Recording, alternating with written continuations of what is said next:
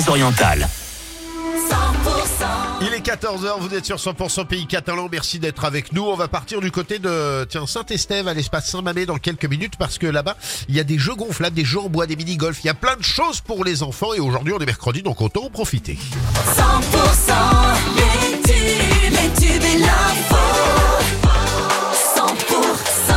Mais dans l'immédiat, c'est le retour euh, de l'actu parce que 100% c'est des tubes et de l'info et l'info c'est avec Thomas Dodier, c'est tout de suite. Bonjour Thomas. Bonjour à tous. Gabriel Attal a placé l'agriculture au rang des intérêts fondamentaux du pays. Le Premier ministre a pris la parole ce matin, récapitulant les engagements déjà pris par le gouvernement pour euh, les soutenir.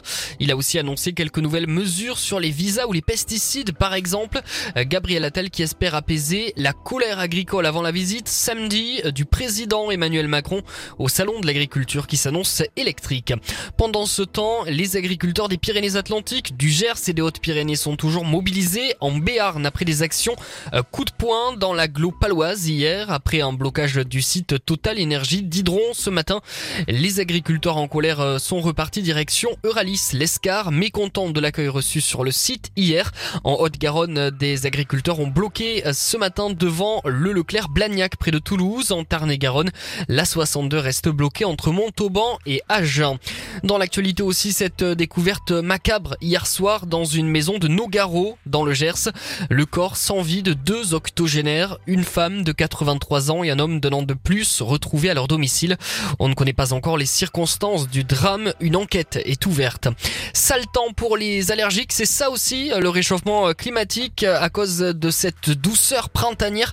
Presque tout le sud-ouest est en alerte rouge pour les pollens de cyprès, Haute-Pyrénées, Pyrénées-Atlantiques, Haute-Garonne, Ariège, Pyrénées-Orientales, Aude ou Hérault sont concernés. Le risque d'allergie devrait ensuite s'atténuer avec l'arrivée de la pluie.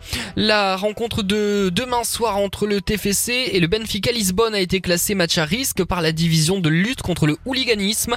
Au stadium, le PC sécurité sera activé, mise en place aussi des dispositifs anti-intrusion et anti-projection sur le terrain euh, par le Toulouse Football Club. Attention en raison de la forte affluence attendue, des ralentissements sont à prévoir pour euh, l'accès au stade.